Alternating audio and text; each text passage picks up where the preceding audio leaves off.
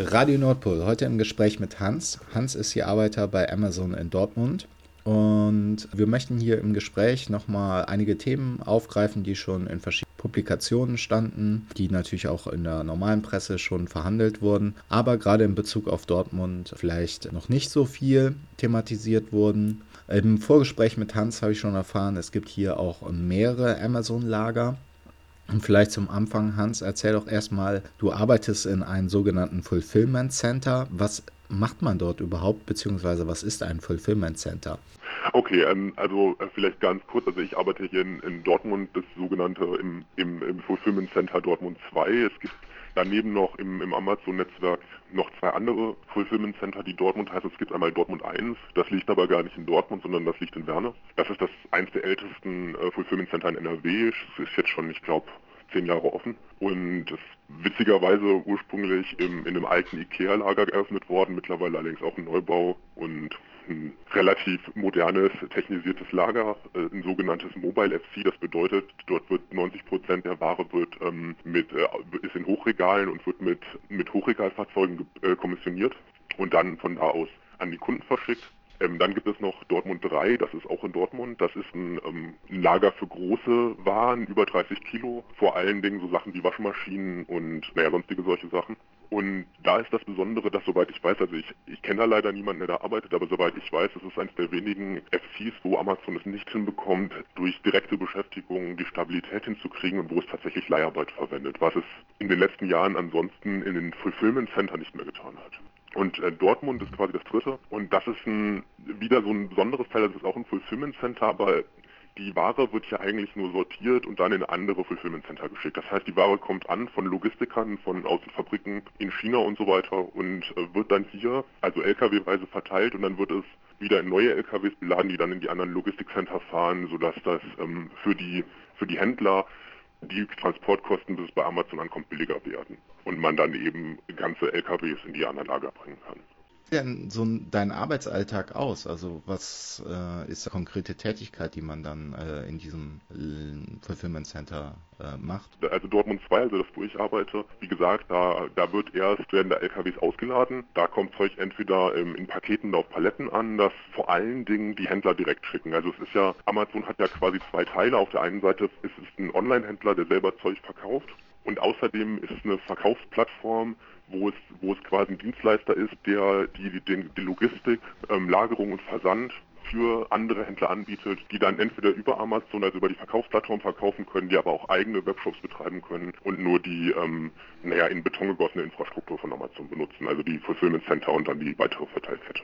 Und relativ viele dieser Waren müssen eben ähm, noch bearbeitet werden, bevor sie andere im Fulfillment Center geliefert werden, um da eingelagert zu werden. Und das bedeutet, die kommen in Dortmund halt an, werden da ausgepackt, dann werden sie sehr oft ähm, angeschaut, muss dann noch, müssen sie noch umverpackt werden, dann kommen sie in den Bereich, der heißt Prep oder müssen sie noch sortiert werden auf die verschiedenen Lager, wo die Händler halt wollen, dass es hinkommt. Und dann werden sie auf ein Fließband geschmissen und dann werden da die Pakete auseinandergeschnitten und in Plastikisten geräumt, die dann jeweils in diese verschiedenen anderen Amazon-Lager geschickt werden. Und das ist quasi die Arbeit, die ich mache. Also ich stehe an so einem Fließband, ähm, schneide Pakete auf und sortiere sie dann äh, in andere Kisten rein, um dann, damit sie dann weiter verschickt werden können. Wer arbeitet eigentlich so bei Amazon? Was sind das, deine Kolleginnen und Kollegen? Sind die schon lange in der Logistik? Bleiben die auch eigentlich lange bei Amazon? Und man hört ja auch immer wieder, dass durch amerikanische Methoden, wird es manchmal genannt, ich glaube, Sirske hatte es mal so genannt, da kann man sich natürlich drüber streiten, ob das nur in Amerika ist oder nicht eher der Kapitalist, vom Hire und Fire, von Leistungsdruck und Überwachung. Was sind deine Eindrücke da? Ähm, also, also das erste ist vielleicht was man, was man sagen kann, ist tatsächlich ist Amazon ein amerikanisches Unternehmen mit einer sehr, sehr durch IT, also durch diese IT-Tech-Konzernkultur geprägten Infrastruktur, was oft sehr strange ist, wenn man, wenn man bedenkt, dass ich meine, dieses Lager in Dortmund ist schon ein relativer Großbetrieb, also zurzeit arbeiten da irgendwas über 3000 Leute in, auf drei Schichten verteilt. Das heißt, ähm, du, du bist da in, in großen Hallen mit 400, 500 Leuten, arbeitest du da zusammen. Und dann hast du aber diese, diese komische IT-Kultur, wo, wo, wo von den Plakaten her so getan wird, als wäre das ein Campusunternehmen, wo man die ganze Zeit Pause machen kann und zur Kaffeemaschine gehen kann, obwohl das halt überhaupt nicht der Fall ist, sondern es ist eben ein,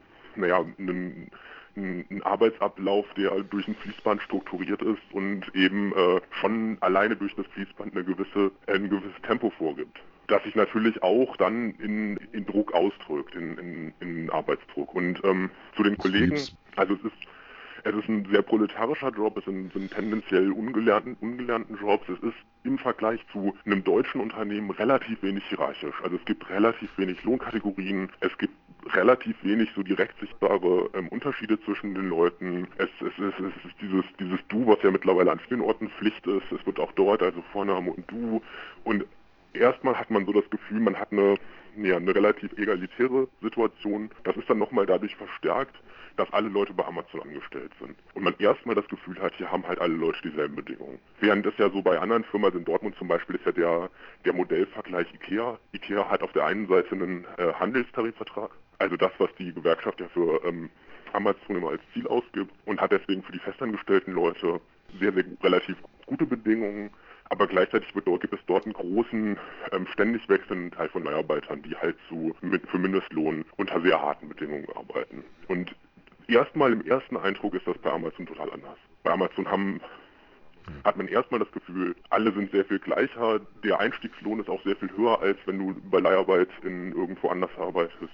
Also wenn du länger da bist, merkt man aber dann direkt, dass die dass Amazon trotzdem auch in einer sehr hohen Fluktuation von Leuten arbeitet und versucht, genauso wie Ikea eben auch, mit relativ wenigen entfristeten Leuten, also bei Amazon funktioniert es als eine Befristung der Verträge, und mit relativ wenig entfristeten Leuten und mit einem hohen Druck auf die befristeten Leute eben hohe Leistungen zu liefern, zu arbeiten. Und das ist dann quasi fast dann sogar noch perfider, weil ich meine, die, wenn du bei Leiharbeit in irgendein Unternehmen reingehst, da glaubst du ja erstmal eh nicht daran, dass du übernommen wirst. Während bei so einem Unternehmen wie Amazon diese Hoffnung, dass du, wenn du dann die zwei Jahre durchgehalten hast, dann entfristet wirst, die, die halt tatsächlich als interner Antrieb funktioniert, naja, um, um die Leistungen zu erhöhen. Und das ist also, das ist quasi die eine Methode, die, diesen, diesen Leistungsdruck aufrechtzuerhalten. Es gibt daneben dann schon noch eine, eine Untergrenze. Also wenn du, wenn dein, wenn deine Leistung unter einem gewissen Niveau ist, dann kommt der Manager zu dir und sagt, an dem Tag hast du dein Leistungs, dein Leistungsniveau nicht geschafft. Und das musst du musst du drauf achten. Also es gibt quasi diesen, diesen, diesen, diesen Karotte, die auf der einen Seite dich, wenn du, solange du noch äh, befristet bist, eh dazu treiben soll ähm, und was, was schon auch tatsächlich funktioniert, ähm, eine gewisse Leistung zu bringen. Und es gibt eben dann eben noch diesen, den Manager, der, der durchgeht und dann und, und die Leute, die zu schlecht sind, anspricht mit äh, mit den Leistungswerten, die eben dann die, die ähm, auf der anderen Seite eben das, das, das unterste Leistungsniveau bestimmen sollen, quasi. Ein Panoramabeitrag, gar nicht so lange her, war ja auch mal auf diese Methoden, sage ich mal, Umsteigerungen eingegangen worden. Da, äh, da ging es dann auch um die sogenannten Horror Days oder Release Days. Habt ihr die auch oder findet das äh, versteckter statt? Nee, die, ähm, also es, es ist, es ist, um, es ist einfach klar, es gibt also in einem normalen Jahr das nicht wo es keine Pandemie gibt, gibt es zweimal im Jahr große Einstellungskampagnen, wo Amazon einfach sehr, sehr viele Leute einstellt und wo, wo einfach klar ist, von denen bleibt, wird quasi niemand bleiben. Das heißt am Ende, also das ist Weihnachten und Ostern und am Ende ist es einfach klar, in der, in der, in der Woche vor Silvester und in der Woche nach Ostern gibt es Massenentlassungen von, von Leuten, die eingestellt worden sind. Den meisten ist natürlich da auch klar, dass sie nicht verlängert werden, aber trotzdem gibt es eben eine gewisse Hoffnung, dass man nochmal verlängert wird. Und das ist quasi die eine Sache, aber die andere Sache ist über das Jahr verteilt, gibt es immer wieder, immer wieder Vertragsverlängerungen. Also der Normalfall in Dortmund ist so, man wird der Vertrag wird drei bis viermal verlängert in diesen zwei Jahren. Und das heißt, es gibt quasi immer wieder individuell für 20, 30, 40 Leute ähm, ständig übers Jahr verteilt dann individuelle Release Days. Und die sind eigentlich ähnlich, ähm, ja ähnlich perfide, nur dass man halt da nicht diesen, dieses Massenerlebnis hat. Also während so am Ende von Weihnachten oder Ostern hast du eben wirklich diese Massenentlassung von hunderten Leuten, weil ich meine so, wie gesagt, äh, so der, der außerhalb, also der außerhalb von so einer Hochfrequenzzeit ähm, ist, glaube ich, in Dortmund so der Schnitt ungefähr 1700 Leute, die da arbeiten. Im Moment arbeiten über 3000 Leute da und das bedeutet, da müssen einfach, da, oder da werden dann nach so einer Hochzeit einfach einen Haufen Leute entlassen. Der Druck äh, ist, ist eher das Ende des, ähm, also des Vertrages und je näher man zu diesen zwei Jahren kommt, desto höher steigt er dann auf eine Art auf. Also A, es gibt diese Release Days und die, ähm, die spielen natürlich schon eine Rolle. Ich meine, es ist gerade jetzt auch in so einer Zeit wie jetzt gerade eben, also wie jetzt Weihnachten, wir haben jetzt gerade wieder Weihnachten, wir haben gerade eine sehr gesteigerte Situation. Ich meine, da ist natürlich klar, dass, dass, dass ähm, die, die Leute, deren Vertrag jetzt endet, ja, einen Haufen, einen Haufen verschiedene Motivationen noch haben. Also viele wollen nicht länger als Weihnachten bleiben, viele hoffen, dass sie länger bleiben können. Und, und in dieser Mischung ähm, sind das natürlich auch, äh, ist das, das ist es schon, die, diese letzte Woche vor dem Jahreswechsel, das wird wieder eine ähm, brutale Woche werden. Some people say a man is made out of mud. A poor man's made out of muscle and blood. Muscle and blood and skin and bones. A mind that's weak and a back that's strong. You load 16 tons. What do you get? Another day older and deeper in debt. St. Peter, don't you call me cause I can't go. I owe my soul to the company store. I was born one morning when the sun didn't shine. I picked up my shovel and I walked to the mine. I loaded 16 tons of number nine coal, and the straw boss said, Well, to bless my soul, you load 16 tons. What do you get? Another day older and deeper in debt. St. Peter, don't you call me, cause I can't go. I owe my soul to the company store. I was born one morning, it was drizzling rain. Fighting and trouble are my middle name. I was raised in the canebrake by an old mama lion. Can't no high tone woman make me walk the line. You load 16 tons, what do you get? Another day older and deeper in debt. St. Peter, don't you call me, cause I can't go. I owe my soul to the company store. You load 16 tons, what do you get? Another day older and deeper in debt. St. Peter, don't you call me, cause I can't go. I owe my soul to the company store.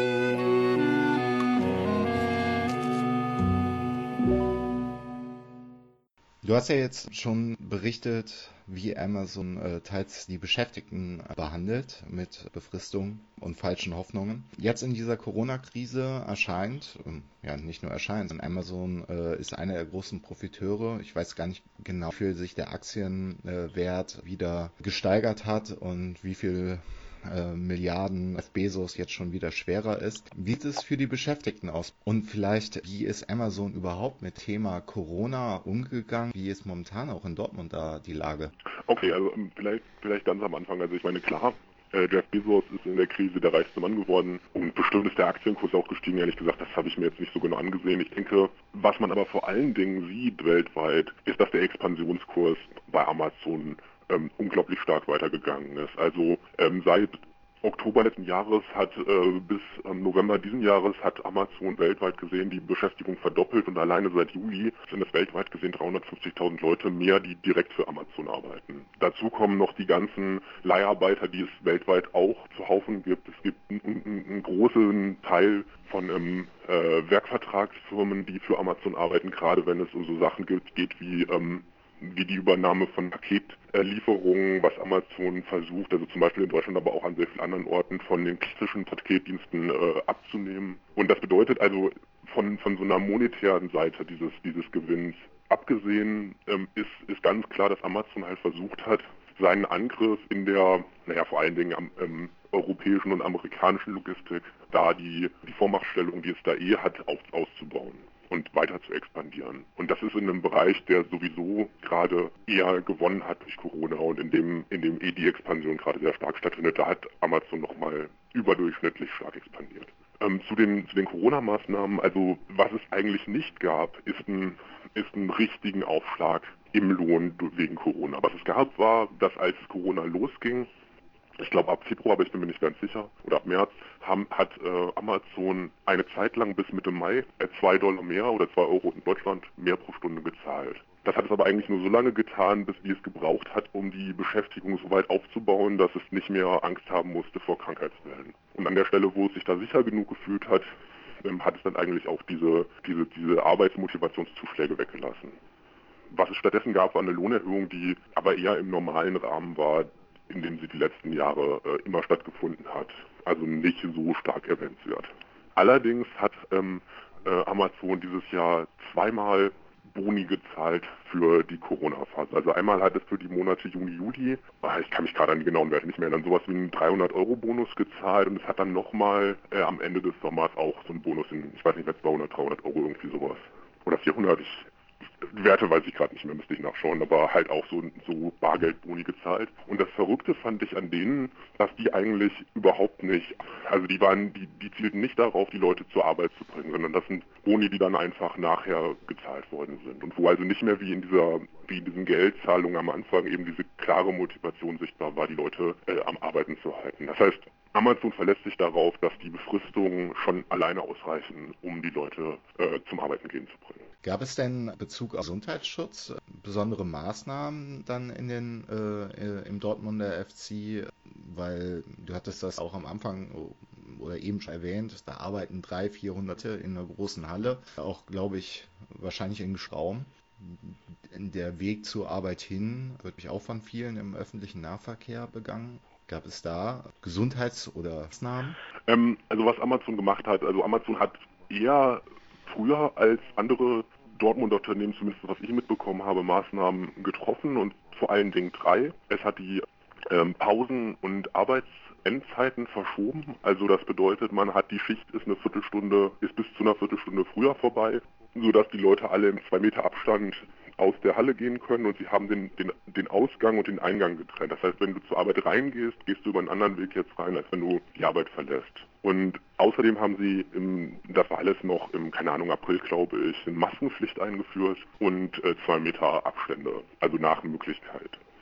Was natürlich in, in der Realität auch oft nicht ein, einzuhalten ist. Aber es ähm, die meiste Zeit gibt es zwei Meter Abstandsregeln. Ähm, es gibt getrennte Pausen, es gibt getrennte Pausenzeiten, sodass die Pausenräume kleiner sind und es können immer nur noch zwei Leute an einem Tisch sitzen und es gibt dann so eine Plexiglas-Trennscheibe in der Pause zwischen den Leuten und ja, so Zeug halt. Ich glaube, es sind Sachen, die mittlerweile auch in den meisten anderen Betrieben der Fall sind. Die aber im, im, im April, Mai eher eher stärker gehend waren, als das in anderen Betrieben der Fall war. Das lag natürlich aber auch daran, dass sowohl international und die Maßnahmen, die beschlossen werden, werden eigentlich immer von Brüssel beschlossen. Also es gibt, es gibt eine gewisse Möglichkeit, wie die lokalen FCs auch äh, Regeln erlassen können, aber sehr viele Regeln sind, sind zentral gelaufen für Europa, für alle FCs. Und da gehört zum Beispiel auch dazu, dass die Taschenkontrollen abgeschafft worden sind. Also es gibt keine Umkleideräume mehr, es gibt keine Spinde mehr und es gibt keine Taschenkontrollen mehr. Und stattdessen haben sie so durchsichtige Beutel eingeführt, mit denen man jetzt nur noch ins FC rein darf. Naja, die habe ich auch schon, auch schon vermutet, dass die äh, von zentral ausgegeben wurden. Ja, wobei jetzt viele, ähm, viele Kollegen haben sich jetzt so durchsichtige Rucksäcke gekauft, wie man die auch aus den, von den Kolleginnen von DHL kennt, die ja auch keine eigenen Rucksäcke in, ins Lager mit reinnehmen dürfen. Die heilige Ware. genau. Haben die Schutzmaßnahmen denn geholfen? Wir haben ja, ich muss so ein bisschen spöttisch sagen, äh, von der Regierung ähm, ein krasser Kurswechsel. Bis dahin haben wir ja von Herrn Laschet äh, gehört, äh, in Schulen und an Arbeitsstätten gibt es keine Corona-Übertragungen. War das bei Amazon auch so? Also es ist ein bisschen schwierig zu sagen, weil es natürlich keine Zahlen gibt. Es ist relativ klar in anderen Lagern, und das, war das, was ich am Anfang auch sagen wollte, halt einer, eine der frühen, einer der frühen Hotspots in Deutschland, die, wo überhaupt das Thema Arbeit ein Thema war, war im, ich glaube Ende März, Anfang April in Winsen bei Hamburg gewesen, wo es einen relativ großen Ausbruch gab. Das ist auch, denke ich, einer der Gründe, warum diese Maßnahmen bei Amazon so relativ streng waren. Es gab im Ausland, also in den USA gab es jetzt nicht, nicht richtige Streiks, aber immerhin äh, Demonstrationsproteste von Arbeiterinnen, um besser geschützt zu werden. Also da hat es so eine, schon so einen gewissen Druck gegeben und auf Amazon war der Druck erstmal, denke ich, deutlich höher als auf viele andere Unternehmer in Deutschland überhaupt etwas zu tun. In, in, dem, in der aktuellen Phase, die wir gerade haben, gibt es natürlich ähm, Ansteckungen und es gibt ähm, selbst wenn, also A glaube ich auch, dass es Ansteckungen im Betrieb gibt, aber selbst wenn es die nicht geben würde, gibt es auf jeden Fall welche auf dem Hin- und Rückweg. Und ich meine, was eine der Sachen, die ja absolut nicht passiert sind, sind, dass mehr Busse eingesetzt worden sind, sondern du gehst aus der Arbeit raus und bist im vollen Bus, äh, um dann in die volle U-Bahn, zur vollen U-Bahn zu fahren. Und das ist natürlich, ähm, also, also es ist, es ist relativ, ich, ich denke, es ist relativ klar, dass Arbeits, so Großarbeitsplätze wie Amazon äh, zur aktuellen Verbreitung von Corona beitragen. Und wie du das gesagt hast, nicht? Also es ist, also, wir sollen die Kontakte einsperren, aber bitte nur im Privatleben. Äh, Kontakte einschränken, aber bitte nur im Privatleben. Und die Arbeit soll weitergehen. Man weiß ja, dass auch in eigentlich fast jedem Arbeitsprozess nicht steckt, sondern auch äh, immer die Inordination, der kleine der kleine Widerstand, vielleicht erstmal so im tagtäglichen Produktionsprozess. Hast du da Beobachtungen gemacht? Also äh, fügen sich die Kolleginnen und Kollegen da einfach so in den Prozess ein oder kann man irgendwie feststellen, äh, hier und da wird vielleicht mal gebummelt oder andere Dinge getan, um manche Überwachung und Kontrolle sich zu ziehen? Um, um über, über Widerstand zu reden, muss man vielleicht jetzt doch noch mal ein bisschen genauer darüber reden, wer sind eigentlich die Kollegen. Also ich weiß nicht, ob ich das am Anfang gemacht hatte, ich kann mich gerade nicht mehr so ganz genau erinnern, aber es sind es ist tendenziell ungelernt, ähm, wobei schon viele Leute Ausbildungen haben. Es ist ähm, die große Mehrheit ist muslimisch im Lager, das ist ganz klar. Muhammad ist einer der absolut verbreitetsten Namen. Was, was aber sehr auffällig ist, ist, dass, dass, dass Amazon schon eher Arbeiter findet, die tendenziell arbeiten wollen, die tendenziell bleiben wollen und die aber deswegen schon auch irgendwie klar haben, sie dürfen sich nicht kaputt machen, weil man muss bis zur Rente kommen oder so. Also die, so dass es quasi diese, das relativ schnell und das auch immer in den Gesprächen deutlich wird, es gibt immer diese zwei Sachen. Ja, man muss natürlich die Leistungen schaffen, um entfristet zu werden und diese zwei Jahre, in, in diesen zwei Jahren muss man schon in, in gewisser Weise diese Leistungen schaffen, aber man darf eben auch nicht zu, als, also als Kollektiv gesehen, nicht zu gut arbeiten, weil sonst tut man natürlich diese, diese Regeln immer, diese, diese, diese Ansprüche, um über die zwei Jahre zu kommen, immer weiter nach oben treiben. Und das ist schon, das ist, das ist etwas, das unter, also was, was immer in den Gesprächen auch mit neuen Kollegen, was immer, was immer relativ alle, alle relativ klar machen. Und dementsprechend schauen die, also schauen die Kolleginnen natürlich auch, dass sie Ruhemomente finden, dass sie mal bummeln können, dass sie mal Tricks anwenden, um ihre Leistungen hochzubringen, auch wenn sie vielleicht jetzt gerade gar nicht so hoch waren. Ähm, es ist relativ üblich, auch mal mit anderen Leuten zu quatschen. Äh, also das, da, da, gibt es dann schon Möglichkeiten, sich der Überwachung zu entziehen. Was es, was es eher nicht gibt in Dortmund, ist so richtig sichtbaren äh, kollektiven Widerstand gegen, gegen die Maßnahmen. Es ist gerade natürlich auch mit diesen zwei Meter Abstandsregeln, dadurch, dass es gar keine Treffen so richtig möglich sind, dass diese, normalerweise gab es immer so ähm, Versammlungen am Anfang der Schicht und am Ende der Pause, wo man auch ein bisschen reden, also man auch noch mal anders ein bisschen so das Gefühl hatte, als Kollegen auftreten zu können. Und es gab zwei Betriebsversammlungen im Jahr. Das ist natürlich jetzt dieses Jahr auch alles ausgefallen wegen ähm, Corona. Also die, es gibt keine, es gibt weder die kleinen Versammlungen noch gibt es die großen Versammlungen im Moment. Und dementsprechend ist es schon relativ, ja, es ist schon gerade relativ schwierig, so äh, kollektive Handlungsfähigkeiten zu sehen. Was man aber gemerkt hat jetzt, also es war gerade, gab es jetzt erst drei Wochen am Stück, sechs Tage Woche und jetzt nochmal eine einzelne. Und was man da schon gemerkt hat, ist, dass es da eine ganz schöne Wut drüber gab. Und zwar auch besonders eine Wut darüber, dass der Betriebsrat diesen Sechs-Tage-Wochen so zugestimmt hat. Und das, das zeigt zumindestens, also das, das war wirklich, also das war, war, war, war das absolut dominierende Gesprächsthema und das zeigt, dass da zumindest auch noch ein Potenzial da ist, dass äh, kollektiver Widerstand entsteht in nächster Zeit. Damit hast du auch schon angesprochen, Amazon und äh, Arbeiterwiderstand, äh, Stichpunkt Organisierung, lange Geschichte. Seit, ich glaube, der erste Streik war in Bad Hersfeld äh, 2010. Von Geschichten von Kolleginnen und Kollegen da aus Bad Hersfeld war das auch eher ein wilder Streik. Ich glaube von äh, Kollegen, äh, die auch aufgebracht waren. Ich weiß jetzt gar nicht mehr, wo. Wie sieht's in Dortmund? Gibt es da eine gewerkschaftliche oder autonome Arbeiterorganisierungsansätze schon ähm, und vielleicht auch die Schwierigkeiten in so einem Versuch der Organisierung? Bei Amazon?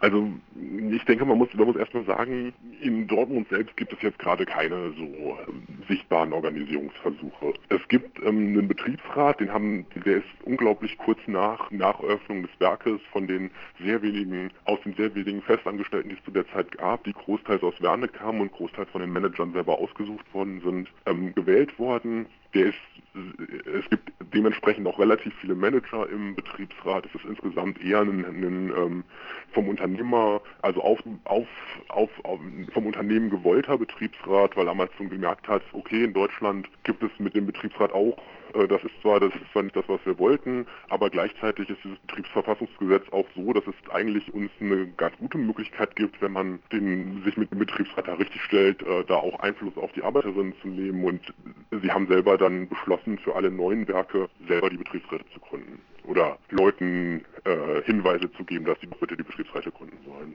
Verrückterweise ist in dort, auch in Dortmund Verdi trotzdem mit einer relativ starken Liste vertreten. Im Betriebsalltag sieht man Verdi aber überhaupt nicht. Also wirklich gar nicht. Das, das war in letzter Zeit anders, wo dann immer der Hauptamtliche von Verdi eben auf diese Betriebsversammlung oder die Hauptamtliche, je nachdem, äh, auf die Betriebsversammlung kam. Aber im Moment ist, ist von Verdi halt wirklich gar nichts zu merken.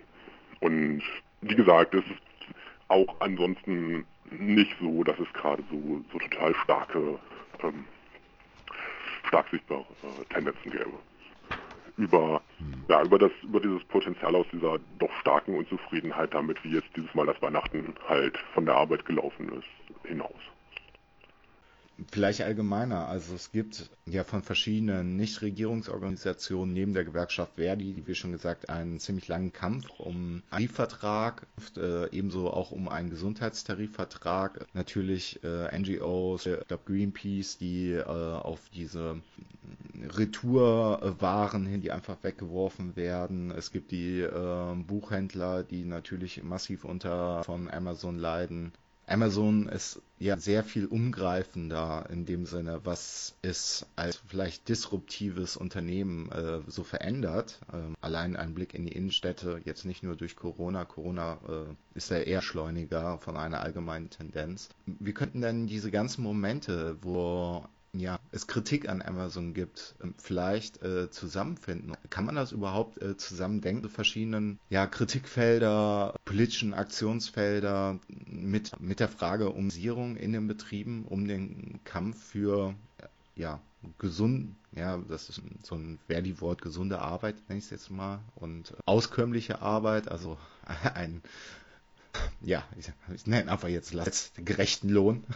Ja, das ist ja mit dem gerechten Lohn ist ja, das ist, das ist denke ich, einer der, einer der absoluten, ähm, eins der absoluten Probleme, die wir haben. In so einer Gegend wie Dortmund sind die, sind die normalen Löhne einfach für sehr ungelernte Leute und Leute mit normalen Ausbildungen, die so, keine Ahnung, Arbeiterausbildung oder proletarischen Ausbildung so niedrig geworden, dass, dass Amazon vielen Leuten als attraktiver Arbeitgeber erscheint.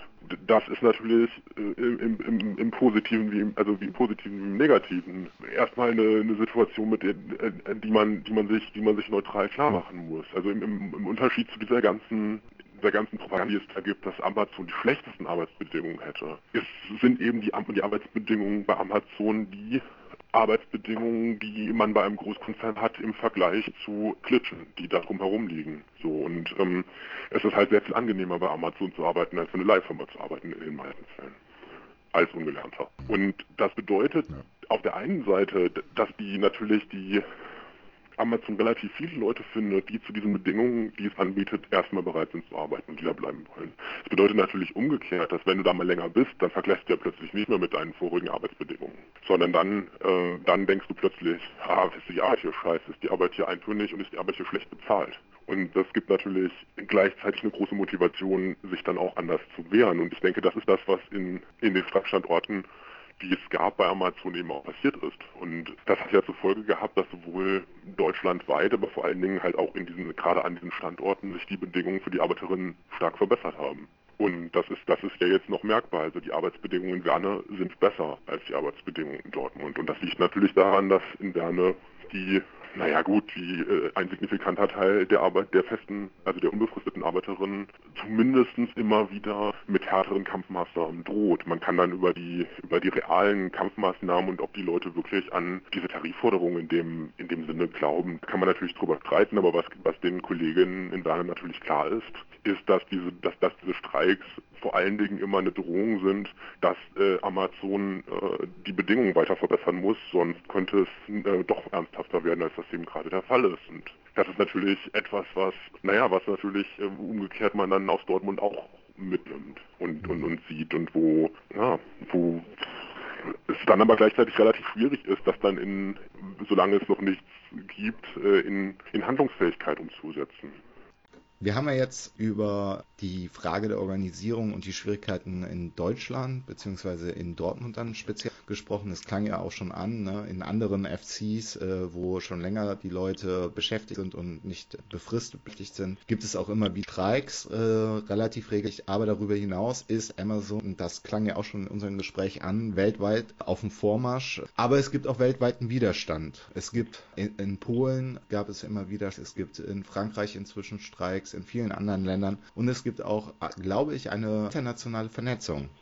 Genau, es gibt eine ähm, internationale Vernetzung, die hauptsächlich, also die, die gegründet worden ist von ähm, von Streikaktiven aus vor allem aus Deutschland, vor allen Dingen aus Leipzig und Bad Hersfeld und von den am Anfang vor allen Dingen ähm, Arbeiterinnen in, in Poznan in Polen, die in einer syndikalistischen Gewerkschaft organisiert sind. Mittlerweile ist das aber sehr viel größer geworden und hat enge Kontakte zu Arbeiterinnen aus Italien, Frankreich und Spanien getroffen und hat auch ein bisschen Kontakt in die USA. Die sind auf jeden Fall, also die heißen, du hattest ja gerade schon genannt, ähm, Amazon Workers International, die sind ziemlich aktiv und das finde ich schon auch sehr beeindruckend, weil es am Anfang, äh, weil sie am Anfang eben eben wirklich von von Kolleginnen zu Kolleginnen da Kontakte aufgebaut haben. Und das ja auf jeden Fall ein ein Lichtblick ist so international gesehen gerade die, die Kontakte. Was es vielleicht dann auch noch gibt, ist, dass, ich meine, das ist, mir ist nicht so richtig klar, wie sehr das in den Betrieb, in den Betrieben am Ende sichtbar ist, aber es gibt in den USA um einen der entlassenen Leute nach einem Streik, der heißt Chris Smalls, gibt es so eine, so eine Shutdown Amazon Mischungskampagne und versucht da eine, ähm, eine Koordinierung von, von Leuten in Amazon-Werken in Amazon FCs herzustellen. Und was immerhin, also was immerhin da ist und was immerhin scheinbar zumindest so funktioniert, dass es da tatsächlich äh, Austausch auch unter anderem zwischen Leuten, die bei Amazon arbeiten gibt, auch wenn es teilweise sehr NGO-mäßig auftritt. Hans, vielen lieben Dank. Vielleicht müssen wir auch noch einmal kurz sagen, Hans natürlich ein Pseudonym. Also, liebes Amazon Dortmund, macht euch nicht auf die Suche nach Hans, bevor jetzt irgendwer Hans heißt, nachher gekündigt wird. Ja, das äh, müssen wir das, glaube ich, kurz sagen. Wer weiß, wer weiß, mit dem neuen Jahr kommen vielleicht auch neue Kämpfe. Genau, hoffen wir mal das Beste.